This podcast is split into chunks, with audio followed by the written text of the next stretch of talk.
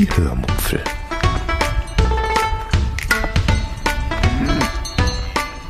Aus dem Tagebuch einer Allgäuerin.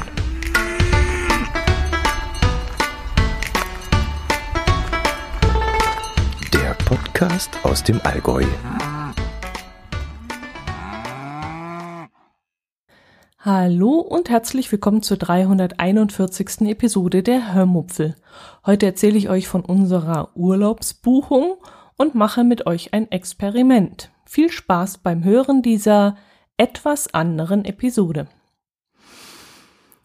Ja, fange ich mit unserer Urlaubsbuchung an. In der letzten Episode habe ich euch ja erzählt, dass wir geplant hatten, nach Rheinland-Pfalz zu fahren.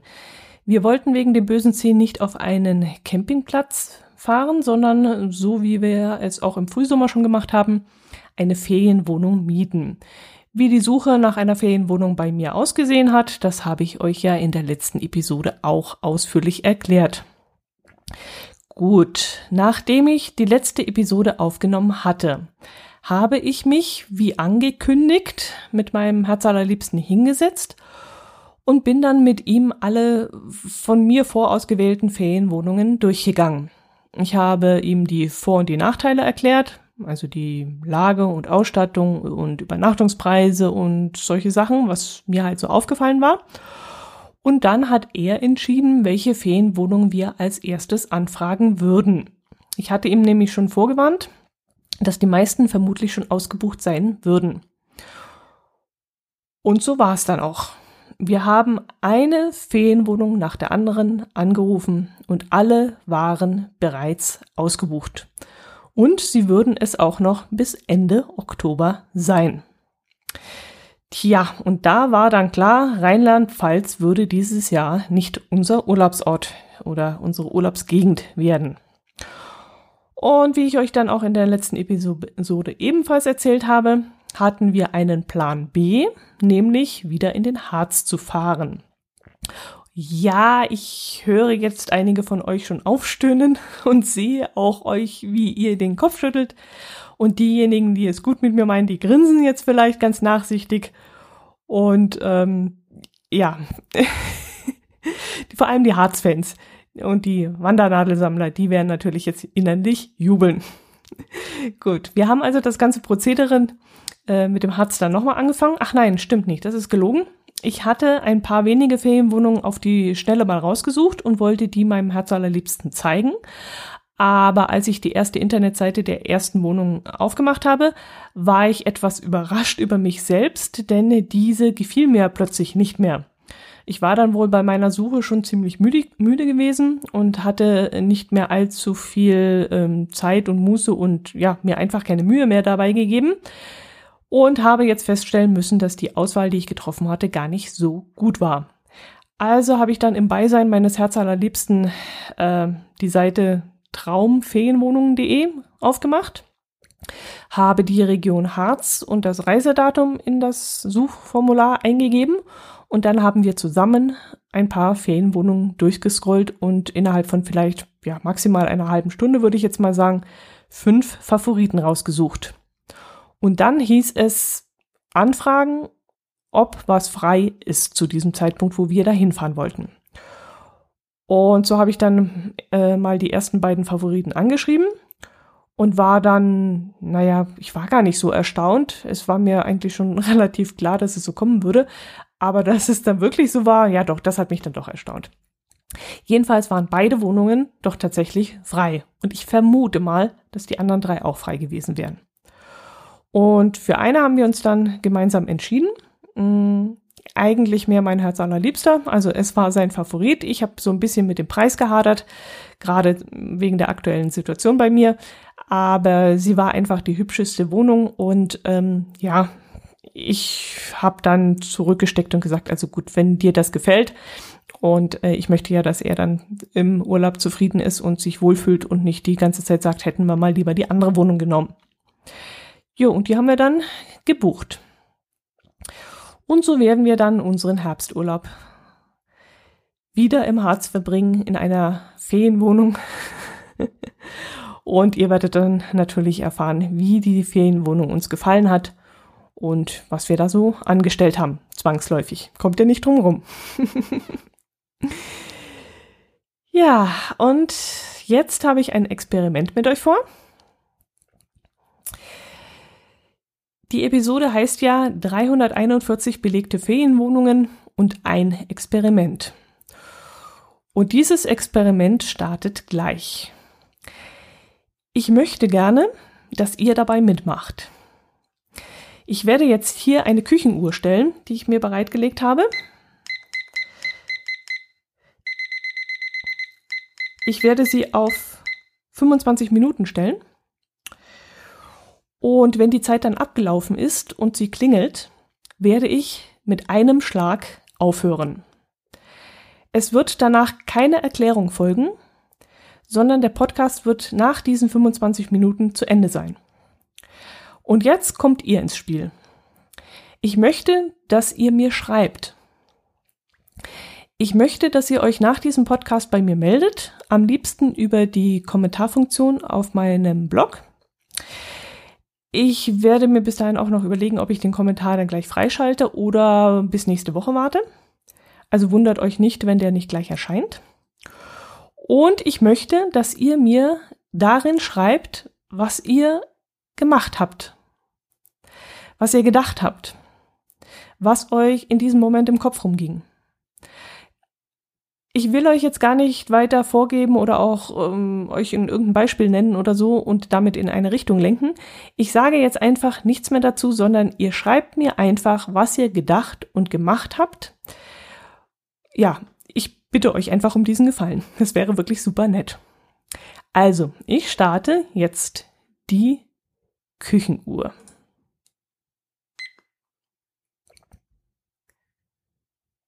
Roman ein Experiment. Kapitel 1 Langsam bog er in die Auffahrt ein, die sich in sanften Kurven zum Firmengelände hinaufschlängelte. Übervorsichtig steuerte er seinen fabrikneuen Wagen über die Rampen, die den Verkehr auf 30 Stundenkilometer hinunterbremsen sollten. Jeder noch so sanfte Stoß ging ihm durch Mark und Bein. Ein halbes Vermögen hatte der sportliche Mittelklassewagen gekostet, für den die meisten Familienväter einige Jahre sparen müssen und den er jetzt stolz an den weiten Feldern vorbei lenkte. Jens Neuner fuhr an saftig grünen Wiesen entlang, die schon längst auf dem Reißbrett verplant waren. Hier sollten die neuen Produktionsgebäude errichtet werden. In drei riesigen Hallen mit jeweils ca. 3000 Quadratmeter Fläche würden weitere fünf Produktionslinien, ein Warenumschlagslager mit seitlicher Lkw-Beladungsmöglichkeit, eine neue Forschungsabteilung sowie Büro- und Planungsräume untergebracht werden. Noch nicht einmal der Stadtrat wusste von diesem Vorhaben, zumal das Gelände noch nicht als Baugebiet ausgewiesen worden war. Aber sämtliche Grünflächen um den Firmensitz herum waren bereits in der Hand der Aktiengesellschaft und Projekte in diesem Ausmaß wurden schon längst nicht mehr von Stadträten und Bürgermeistern entschieden. Hier ging es um größere Dimensionen. Es standen Millioneninvestitionen auf dem Plan, auf den Stadträte, Kommunen und Umweltschützer grundsätzlich keinen Einfluss mehr haben. Neuner näherte sich dem eigentlichen Firmengelände und fädelte sich in den Strom der Fahrzeuge ein, die den großen Parkplatz hinter dem Bau 1 ansteuerten. Nur langsam kam er voran.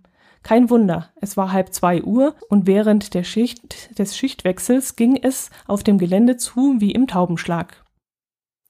Seine Gedanken schweiften auf das Gespräch ab, das er mit dem halslosen, rotgesichtigen Autoverkäufer geführt hatte, als er seine Wagenschlüssel in Empfang nahm. Der unangenehme Mensch mit den kurzen runden Fingern, den hängenden Schultern und der flüsternden Stimme hatte von Kraftfahrzeugtechnik so viel Ahnung wie ein Bienenzüchter vom Reisanbau.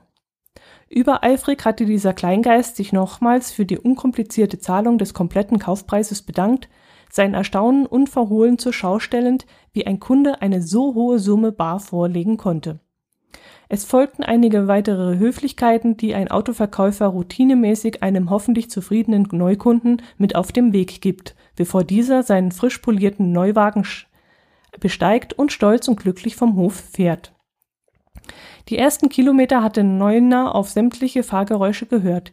Jedes ungewohnte Klappern oder Rauschen wurde von ihm im Gedanken genauestens analysiert, jederzeit bereit, sofort umzudrehen und dem Halsabschneider die Leviten zu lesen, falls irgendein Problem am Auto auftauchen würde. Immerhin hatte er ein halbes Jahr auf den Prachtwagen gewartet. So lang war üblicherweise die Lieferzeit für dieses beliebte Modell. Da hatte es auch nichts genützt, dass er bei einem großen Autozulieferer arbeitete. Der Wagen wurde auf Bestellung produziert, wurde sozusagen maßgeschneidert. Über seine Kundennummer hatte er sich zu jeder Tageszeit im Intranet darüber informieren können, in welchem Produktionsstadium sich sein Auto gerade befand. Einen Spaß, den er sich anfangs vier bis fünfmal am Tag erlaubte, so lange bis seine Kollegen ihm drohten, ihn für verrückt erklären zu lassen. Um sich nicht länger dem Spott der anderen auszusetzen, lockte er sich nun nur noch einmal täglich, meistens abends, wenn das Büro fast leer war, ins Intranet des Herstellers ein. Hier konnte er die kodierte Seriennummer sämtlicher verbauter Teile abrufen und so ihren Herstellungsort und sogar die Produktionszeiten in Erfahrung bringen. Ein gläsernes Auto, murmelte er, im Gedanken an den gläsernen Menschen versunken. Als er am Turm mit der Überwachungskamera vorbeifuhr und endlich den Parkplatz Nummer 1 erreichte. Er stellte seinen Pkw mit ausreichendem Sicherheitsabstand zum nächsten Fahrzeug ab und äugte misstrauisch zu der Rostlaube hinüber, die sich soeben auf der Beifahrerseite seines Wagens stellte. Ein Lehrling, vermutlich aus der Fertigung, denn er trug das typische rote T-Shirt, öffnete die Fahrertür und stieg hastig aus. Hallo, grüßte der lange, flachsige Kerl herüber. Ich bin spät dran. Und mit dem Blick auf Neuners Aktenkoffer, den er in diesem Moment aus dem Heck nahm, setzte er nach. Und Sie wohl auch, oder? Sonst würden Sie doch vorne am Tor stehen. Eine Antwort wurde Neuner mit einer lässigen lässigen Geste enthoben. Mit seinen langen, dünnen Gliedmaßen schlenkernd setzte sich der Typ im roten T-Shirt in Bewegung. Jens Neuner seufzte und erinnerte sich an seine Zeit als Lehrling zurück. Er war damals ein zurückhaltender, scheuer Jugendlicher, der seinen Kollegen und Vorgesetzten mit Respekt begegnete. Nur mit Respekt und Achtung, so hatte es ihm sein Vater beigebracht, konnte man es zu etwas bringen. Heute war Jens Neuner Projektplaner in einem großen Unternehmen und bei seinen Kollegen sehr beliebt. Vor allem die weiblichen Kolleginnen brachten ihm viel Sympathie entgegen, was wohl eher an seinem markant männlichen Aussehen, seiner sportlichen Figur und dem natürlichen Charme lag. Dass er nach seiner Lehre eine weiterführende Schule besucht hatte, sein Abitur nachgeholt und Ingenieurbau studiert hatte, ließ ihn zusätzlich attraktiver werden. Frauen standen nun mal auf erfolgreiche, zielstrebige Männer.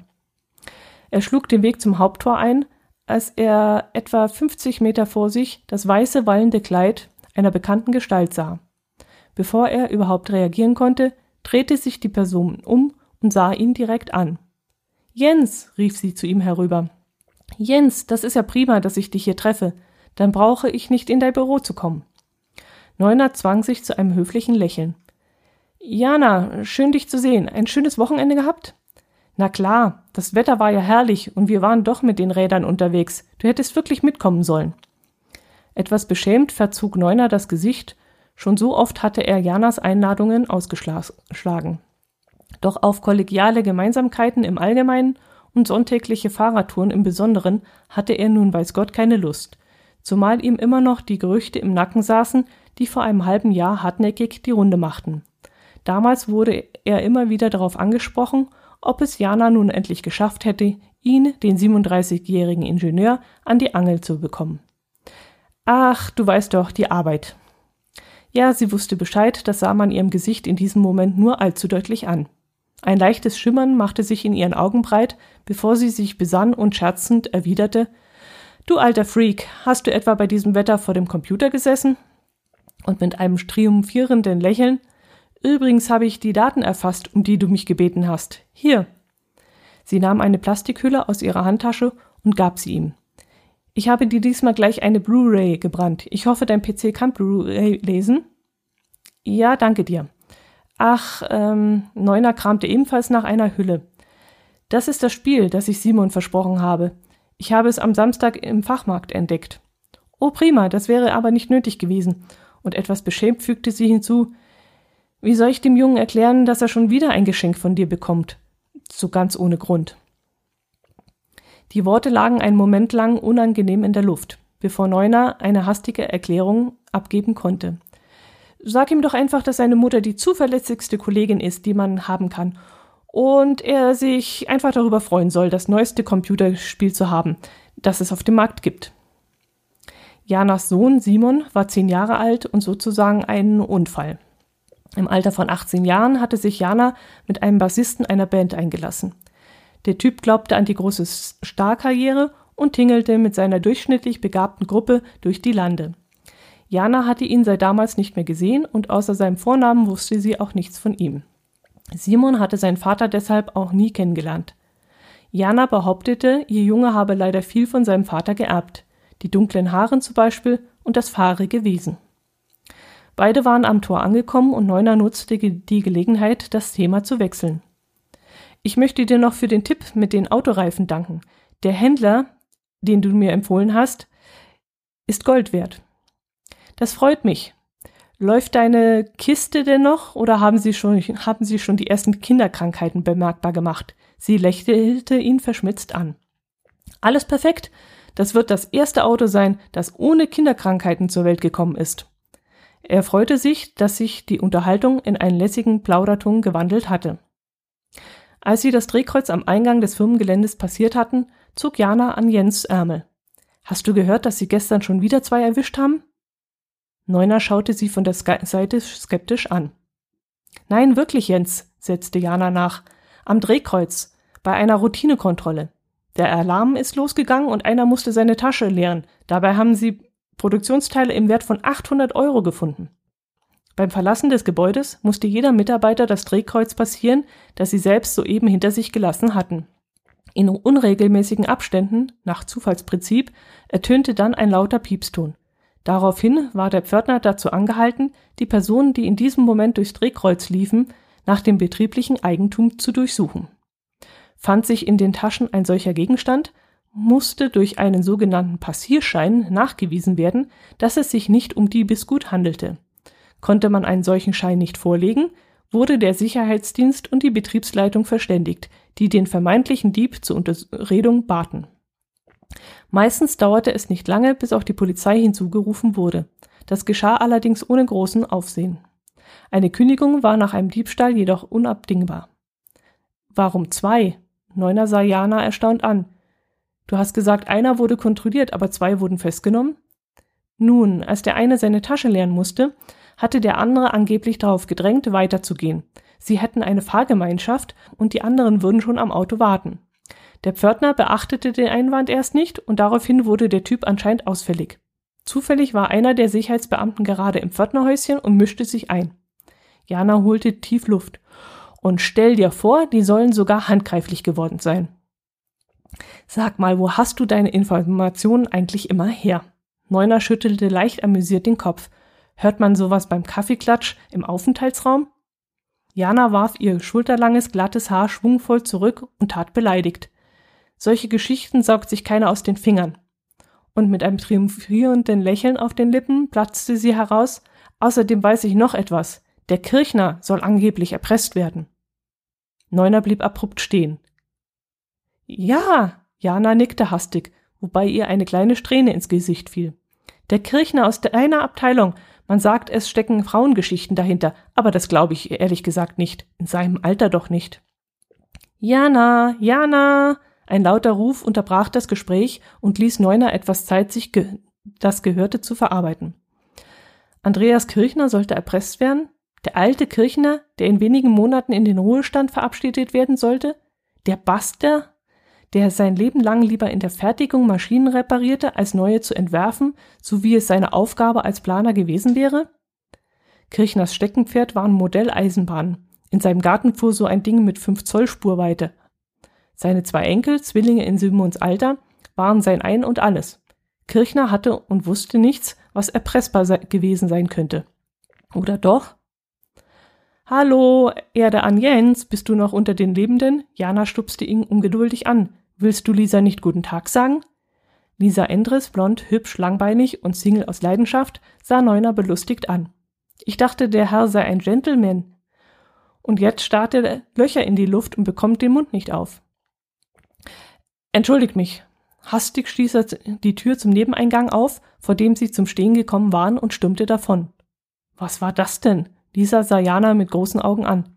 Keine Ahnung, was den gebissen hat. erwiderte dieser erstaunt. Na komm, den treffen wir bestimmt beim Kaff Kaffeeautomaten wieder.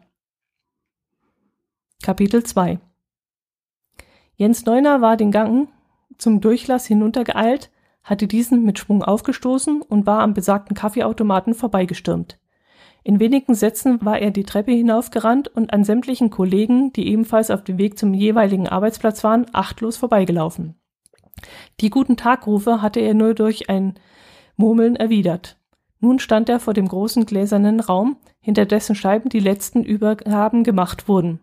Die Frühschicht übergab die laufenden Aufträge und Anfragen an die Kollegen der Spätschicht.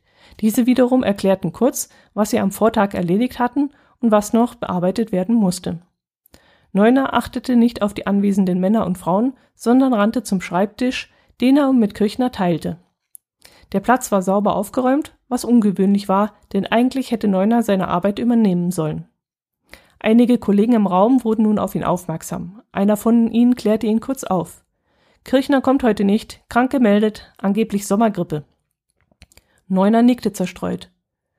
Wo sind seine laufenden Aufträge? War es ihm vom Laufen so heiß geworden oder war es in diesem Raum so stickig? Wer hat die Übergabe gemacht? Wo sind Kirchners Unterlagen? Allgemeines Schulterzucken war die einzige Antwort, die er erhielt.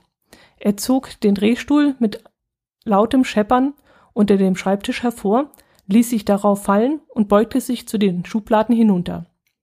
Kirchner nahm drei der fünf Fächer in Anspruch, ihm gehörten die restlichen zwei. Ärgerlich musste er feststellen, dass alle verschlossen waren. Er rüttelte nochmals ungeduldig an der untersten Schublade herum und lehnte sich dann ärgerlich zurück. Kirchner und Neuner hatten zusammen an einem neuen Projekt getüftelt. Neuner war daran die treibende Kraft, aber Kirchner, der alte Kirchner, der bald in Ruhestand gehen sollte und ein begnadeter Tüftler war, setzte Neuners Hirngespinste um. Die Pläne zu diesen Hirngespinsten lagen normalerweise in diesen Schubladen. Die Schlüssel dazu hatte Kirchner. Jens Neuner fasste gedanklich zusammen. Kirchner war wegen einer angeblichen Sommergrippe nicht zur Arbeit erschienen. Jana hatte ihm erzählt, dass Kirchner erpresst wurde. In einer verschlossenen Schublade lagen wichtige Dokumente. Neuner dachte krampfhaft nach. Sein Blick fiel auf seinen Schlüsselbund, den er beim Hereinkommen achtlos auf den Schreibtisch geworfen hatte. Er griff danach und schloss seine unterste Schublade auf, die genau über der von Kirchner lag. Er warf einen Blick in die Runde, ob jemand von ihm Notiz nahm, und kniete sich vor dem Schreibtisch nieder. Seine Hände tasteten an den Seitenschienen der Schublade entlang. Er fühlte an beiden Seiten die kleinen Hartplastikröllchen, die das Fach in der Führung hielten. Mit leichtem Druck schob er sie zurück und hebelte die Lade aus der Verankerung. Vorsichtig zog er den Behälter aus dem Schränkchen und setzte ihn auf dem Sitz des Drehstuhls ab. Er musste sich etwas hinunterbeugen, um ins Innere des Schrankes schauen zu können, in dem nun der Inhalt der obersten Schublade Kirchners zu sehen war. Oben auf lag ein Stapel Papiere, das er in die Hand nahm und hastig durchblätterte. Der aktuelle Kaninenspeiseplan, ein paar Mails, die direkt an Kirchner gesendet worden waren und allen Anschein nach belanglose Dinge enthielten. Eine Kinderzeichnung, wahrscheinlich von einem seiner Enkel, und eine Broschüre über Modelleisenbahnzubehör. Neuner stöhnte enttäuscht auf und zog somit ein paar neugierige Blicke auf sich. Einer der Kollegen machte Anstalten, auf ihn zuzukommen. Neuner nahm seine Schublade vom Stuhl und stellte sie auf den Schreibtisch. Ach, er lachte lauter auf als beabsichtigt und fuhr mit der Hand fahrig durch die Luft. Wird Zeit, dass ich mal wieder meinen Saustall aufräume. Allgemeines Gelächter und ein paar witzige, witzig gemeinte Kommentare waren die Antwort. Der Kollege, der sich in seine Richtung bewegt hatte, bog lachend Richtung Kopierer ab. Neuner schloss kurz die Augen und zwang sich zur Ruhe. Nur nicht durchdrehen, Junge, sagte er sich und beugte sich wieder zu Kirchners Schublade hinunter. Eine Kaffeetasse ohne Henkel, zwei Schachteln voll Teebeutel, eine Packung Papiertaschentücher, ein kleines Frischhaltedöschen mit Zucker und eine alte Zigaretten, Zigarrenholzschachtel waren zu sehen. Er nahm die Schachtel heraus und öffnete sie. Außer ein paar Kugelschreiberminen, ein Stück karierten Papier mit einer Telefonnummer, ein zerschlissenes Geodreieck und ein paar Büroklammern war nichts Wichtiges darin verstaut. Neuner legte das Kästchen zurück und zog an Kirchners oberste Schublade. Sie bewegte sich keinen Millimeter. Er kniete nieder und griff auch hier nach den beiden Plastikrollen an der Seitenschiene. Doch leider funktionierte der Trick diesmal nicht. Das Fach war im Schloss arretiert und es gab keinen Deut nach. Kann ich helfen? Neuner zuckte zusammen. Neben ihm stand Alfred Bogner, der Planungsleiter seiner Abteilung. Sein Chef, um genau zu sein. Ähm, nein, ich. Er suchte nach Worten. Er hat einen Saustall, schallte es vom Kopierer herüber, und das ganze Büro lachte. Ja, ähm, guten Tag erst einmal. Der kurze Augenblick reichte Neuner, um seine Fassung zurückzugewinnen. Ich räume auf. Bei Kirchner? Alfred Bogner zeigte auf Kirchners Schublade, deren Inhalt aus Bogners Blickwinkel deutlich zu sehen war. Nein, ich habe mein Schubfach aufgeräumt. Neuner deutete auf den Behälter, der auf dem Tisch stand. So geht es einfacher. Wenn das Schubfach auf dem Tisch steht, habe ich mehr Licht. Aber Kirchner sollte in seiner Lade mal Staub wischen. Mir kam ganz schön viel Dreck entgegen. Lächelnd richtete er sich aus seiner knienden Position auf. Aber das wird er sicher machen, wenn er wiederkommt. Er ist krank, habe ich gehört. Die indirekte Frage schien den Planungsleiter in Verlegenheit zu bringen. Ja, krank, eine Angina, so etwas kann sich hinziehen. Oje, eine Angina hat er. Ich hatte angenommen, es wäre nur eine harmlose Sommergrippe.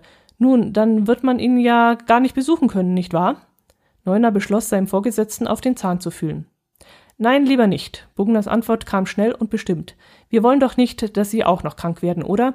Wer soll das Match zu Ende spielen, wenn beide Spieler ausgefallen sind? erwiderte er und grinste dabei gequält. Das könnte man auch anders verstehen, dachte sich Jens Neuner und antwortete stattdessen Ja, es liegt noch viel Arbeit herum. Dummerweise ist die Krankheit so überraschend gekommen, dass Kirchner mir die aktuellen Unterlagen nicht übergeben konnte. Sie können mir nicht zufällig den Zweitschlüssel seiner Schublade geben. Andi, er betonte Kirchners Vornamen deutlich, hätte bestimmt nichts dagegen, wenn ich seine Unterlagen heraussuche und sie abarbeite. Er war wohl einen Schritt zu weit gegangen, denn Bogners Gesicht verfinsterte sich. Geschäftliche Unterlagen schließt man nicht in seinen privaten Schubfächern ein, Herr Neuner. Das hat der Kollege Kirchner sicherlich auch nicht getan. Wir, er deutete mit einem Kopfnicken auf die Decke über ihnen, so dass Neuner unwillkürlich hinaufschaute, haben alle geschäftlichen Unterlagen, die auf seinem Schreibtisch lagen, an uns genommen. Sie werden von uns geprüft und an die jeweiligen Mitarbeiter zur Weiterverarbeitung ausgehändigt. Neuner stutzte und beeilte sich mit seinem Einwand. Die Unterlagen, die auf dem Tisch lagen, woher wissen Sie, dass sie alle von Kirchner waren? Es waren bestimmt auch einige von mir darunter. Wir teilen uns den Schreibtisch ja schließlich. Ihm war in diesem Moment durchaus bewusst, dass kein einziges Blatt davon ihm gehörte. Er ließ nie etwas Schriftliches herumliegen. Für einen Moment sah es so aus, als ob er sein Ziel erreicht hätte und Bogner seinen Fehler zugeben müsste. Doch der Planungsleiter war nur kurz irritiert. Nein, Herr Neumann, die Unterlagen waren eindeutig nicht von Ihnen. Sie waren alle handschriftlich und wir wissen doch beide, dass Sie eine miserable Handschrift haben. Lassen Sie sich eigentlich immer noch alles von Ihrer, er räusperte sich suffisant, Privatsekretärin Frau Silberbauer abtippen und äh, PC-gerecht abspeichern? Bogner spielte damit auf Jana an, die immer wieder Neuners Korrespondenz abtippte, Entwicklungsnotizen, Planungsberichte, Anträge, alles musste Jana für ihn ins Reine bringen. Er war der kreative Kopf, der Entwickler, der seine Ideen in fahriger Handschrift auf linierten Papier niederschrieb, dabei aber keine einzige Linie einhielt, sondern kreuz und quer seine Gedanken aufs Blatt schmiss. Bogner sah, dass Neuner nicht, nichts erwidern konnte und klopfte ihm leicht triumphierend auf die Schulter. Nun, dann will ich Sie nicht weiter aufhalten. Sie wissen doch, Ordnung ist das halbe Leben. Lächelnd ließ er Neuner stehen. Kapitel 3 Langsam verschwand die Sonne auf der anderen Seite des Sees im rötlich schimmernden Dunst. Eine runde rote Scheibe, die sich wabernd in einem Meer von Feuchtigkeit aufzulösen schien. Man konnte förmlich spüren, wie die Sonne nach und nach ihre Kraft verlor und sehen, wie sie ihren Lichtstrahl langsam zu sich heranzog, um der Dunkelheit das Feld zu überlassen. Der Mann stand im Garten seines Hauses über dem See und genoss diesen Blick. Seit Minuten stand er hier und betrachtete die feinen Farbnuancen der untergehenden Sonne.